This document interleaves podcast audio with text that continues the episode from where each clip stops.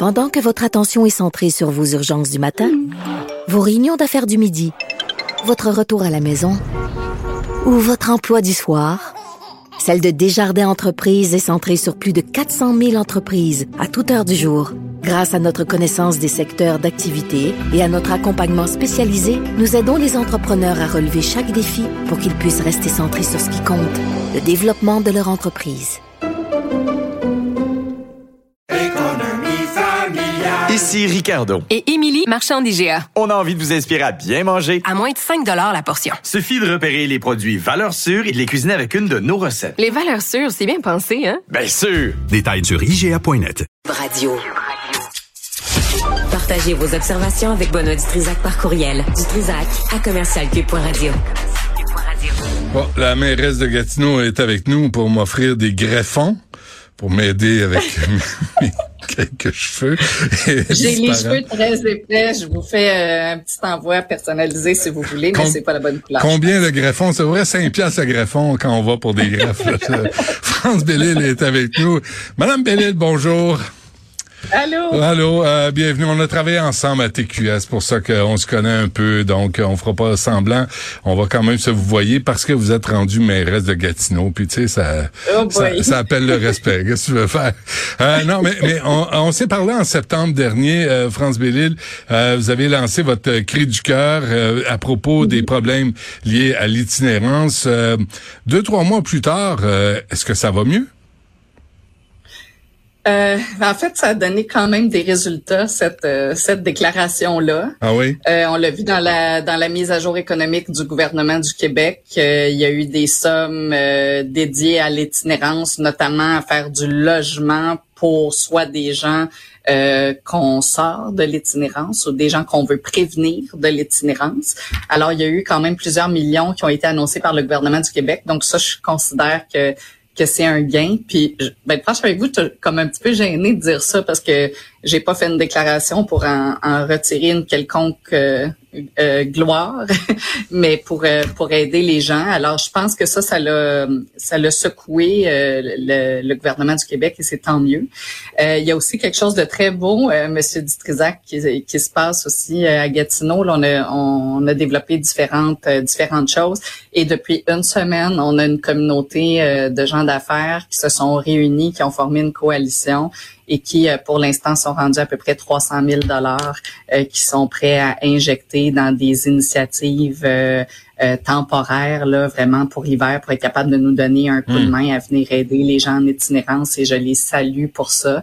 C'est comme si cette déclaration-là euh, elle a, elle a déclenché une forme de prise de conscience autant à Gatineau qu'au Québec. Puis euh, bien sûr, je me, je me réjouis de ça. Euh, je, je, dois dire, France Bellis, si vous aviez fait votre sortie là, pour, puis je, je, veux juste revenir sur ce que vous avez dit, juste pour du capital politique, vous auriez pas eu l'appui d'autant maires et mairesses à travers le Québec. Là, vous avez exprimé ce que les maires et les mairesses vivent à travers le mhm. Québec. Donc c'est pas c'était pas pour vous pour faire de vous une star euh, de la politique municipale. Il y a un, il y a un réel, non, mais il y a un réel problème à aborder. J'ai parlé assez, vous aussi, on a parlé assez de maires et mairesses à travers le Québec pour savoir que euh, il fallait, fallait que ça bouge. Là, quand vous me parlez de la communauté d'affaires, euh, je voyais, j'ai lu aussi qu'il y avait une référence à Saint-Jérôme où on a, on a fait l'expérience. Expliquez-nous, c'est quoi le lien?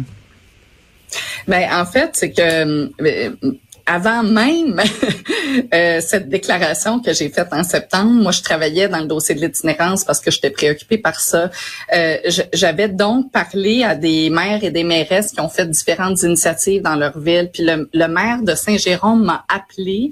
Il y a une initiative super à Saint-Jérôme. Ils ont vécu des problèmes similaires et, et il me disait France, décourage-toi pas parce que j'ai l'impression que j'étais à ta place il y a 18 mois de ça. Hmm. Puis voici tout ce qu'on a accompli ça fait qu'il me parlait de sa ville et de ce qu'ils ont fait. Donc, grosso modo, ils ont construit euh, une nouvelle euh, infrastructure euh, et la communauté d'affaires là-bas, justement, et c'est ce que je donnais comme exemple et le parallèle que je faisais, la communauté d'affaires s'est vraiment investie dans tous les sens du terme dans la solution. Le, le, réseau de la santé et des services sociaux, Monsieur Carman, Madame Duranceau à l'habitation. Donc, c'est possible de faire quelque chose. L'itinérance, c'est un enjeu de société c'est aussi un échec collectif. euh, qu'on constate à Ouais. l'heure actuelle au Ouais. Québec. Ouais. Puis pour s'en sortir, ça va prendre une gang.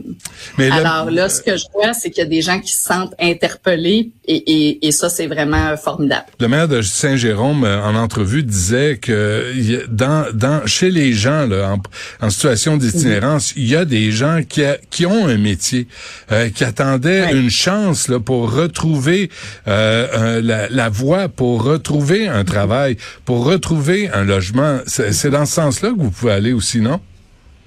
Oui, puis le, le, je pense qu'on en parlait la dernière fois, mais l'image qu'on peut avoir assez stéréotypée de, de l'itinérant qui est un, un gars qui est sur le coin de la rue, qui est en train de quêter, puis qui a des problèmes de consommation, euh, c'est plus ça. C'est une crise du, du logement qui nous frappe, c'est des problèmes de santé mentale. Et, et ça, sur quoi j'insiste, puis je le disais encore cette semaine, moi, je trouve ça, trouve ça très beau ce qui se passe en ce moment dans ma ville, d'avoir des gens d'affaires qui lèvent la main, d'avoir un conseil municipal qui est pas dans sa juridiction, mais qui a décidé de mettre 5 millions pour donner un coup de pouce, d'avoir des équipes ici à l'urbanisme euh, qui vont pas commencer à faire suer nos organismes sur des permis, puis qui vont essayer de mettre ça en fast track pour qu'on soit capable de livrer la marchandise le plus rapidement possible. Tu sais, il y y a toute une communauté qui est en train de se mobiliser. Mais ce qu'on est en train de faire, ça demeure encore à l'heure actuelle un plaster. Puis les solutions, c'est le logement. Mais les solutions, c'est aussi un réseau de la santé et des services sociaux qui est efficace. Et, et ça, c'est essentiel. Ça fait qu'on peut se mettre à construire des logements à vitesse grand V. Il n'y a pas quelqu'un qui est dans une tente depuis plusieurs années qui va prendre la marche de se retrouver en logement tout seul du jour ouais. au lendemain. Une Les transition. condamnés à l'échec, Ouais. ces gens-là, ils ont déjà vécu assez d'échecs. Et, et ça, cette discussion-là, je l'ai beaucoup avec les gens de notre réseau de la santé.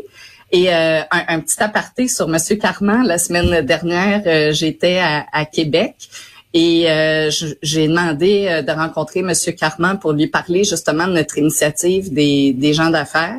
Et puis on est en train de voir, on a appris qu'il y avait euh, dans le quadrilatère où on a notre campement un bâtiment vide qui doit être démoli euh, au cours des prochains mois. Puis on est en train de voir si on peut prendre ce bâtiment et offrir des services aux personnes itinérantes. Et je suis allée demander de l'aide de Monsieur Carman, qui m'a accueilli avec un grand sourire et Bon. qui me dit, je vous remercie de, de vous investir dans la cause. Alors, je pense qu'on a mis euh, une lumière puis que les choses changent, mais, ça change. Ça, chan- ça changera jamais assez vite par Ah rapport aux besoins. Euh, Est-ce qu'il y a des chantiers euh, qui, ont, qui ont été lancés à, à la suite des, investi- des investissements annoncés par le gouvernement?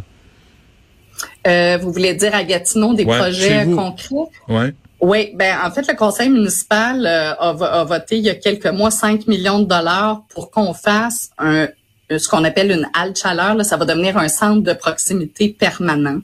Euh, comme je vous disais, les villes, je ne crois pas que c'est aux villes de faire ça, mais devant l'ampleur de la situation, on a choisi de se commettre.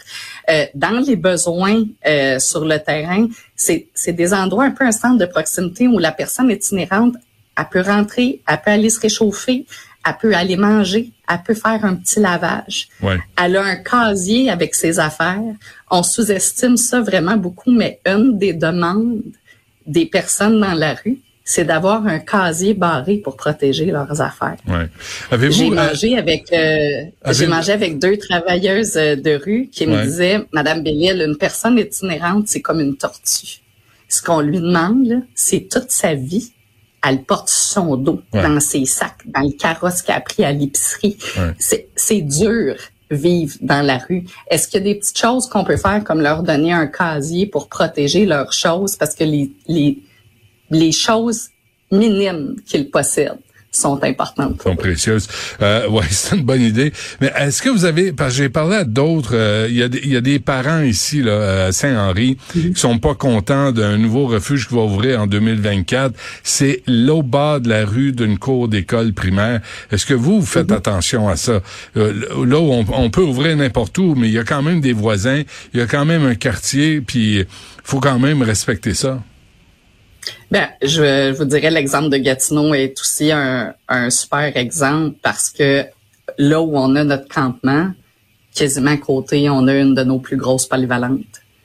Euh, alors, on a des jeunes qui sont à côté.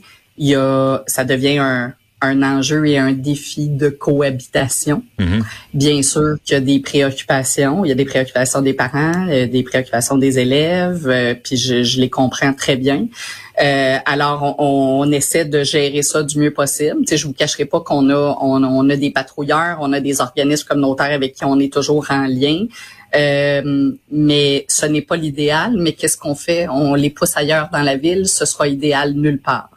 Alors, je pense que la question de la sécurité, de la vigilance, euh, il y a aussi un stigmate là, qui est très important, c'est-à-dire que c'est pas parce que tu es un, une personne itinérante que que tu es violent puis que tu vas agresser quelqu'un. Alors, il y a aussi mais on veut pas, quand même une certaine sensibilisation à faire. Mais on veut pas tomber dans l'angélisme. Il y a des, des, itinérants qui posent problème, qui sont agressifs, qui sont violents, qui sont euh, désagréables, qui sont, tu sais, on, on peut pas tout peindre de la même couleur. Euh, faut, faut en tenir compte. Tu sais, quand t'as des parents qui disent, au bord de la rue, il y a des enfants dans une cour d'école, puis là on va barrer à la cour d'école. C'est, là, c'est les droits de, de qui qui commencent et ceux de qui qui finissent. Oui, c'est ben c'est très difficile. Puis j'ai, j'ai pas cette euh, j'ai pas cette réponse là parce que justement les, ah ben, les personnes itinérantes, les, oui c'est ça, j'ai pas toutes les réponses. Les, les, personnes itinérantes, elles ont euh, elles ont aussi des droits. Euh, puis il y a des enjeux de sécurité, vous le dites, qui sont vraiment importants. Dans les dernières semaines à Gatineau, il y a plein de tentes qui ont brûlé parce que les gens se chauffent comme ils peuvent. Alors, la question de la sécurité, autant ah pour les personnes dans le campement que dans l'environnement, est vraiment hmm. cruciale. OK, deux, trois affaires avant qu'on se quitte. Euh, là, vous avez parlé de... Euh, vous n'avez pas réussi, vous, en Outaouais, je vous cite, là, France Bellil, euh, réussi à mettre de côté les chicanes de compétences provinciales, municipales, divergences entre le public et le communautaire. là, êtes-vous en train de me dire que ces chicanes-là sont en train de se régler? Euh ben, on y travaille. Donc euh, non, c'est pas réglé. On, on y travaille. Euh, je pense que je pense que je sens que tout le monde met de l'eau dans son vin en fait. Euh, je Même sens, vous? Euh, vous savez, les, les organismes communautaires euh, font souvent référence à la ville et au gouvernement du Québec comme l'État. Nous sommes l'État. Et euh, l'État, c'est pas gentil, l'État.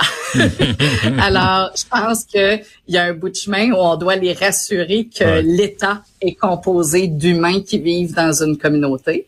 Euh, Puis ça, on a un bout de chemin euh, à faire. Euh, mais il faut aussi que l'État réalise que cette communauté existe, qu'elle a des préoccupations, puis une expertise, puis qu'elle peut pas arriver en Big Brother parce que c'est l'État. Ouais, Alors ouais. nous aussi, on doit faire preuve d'humilité. OK. Euh, j'ai vu, est-ce que c'est, vous êtes les seuls, j'ai vu, vous avez une carte de la criminalité à Gatineau.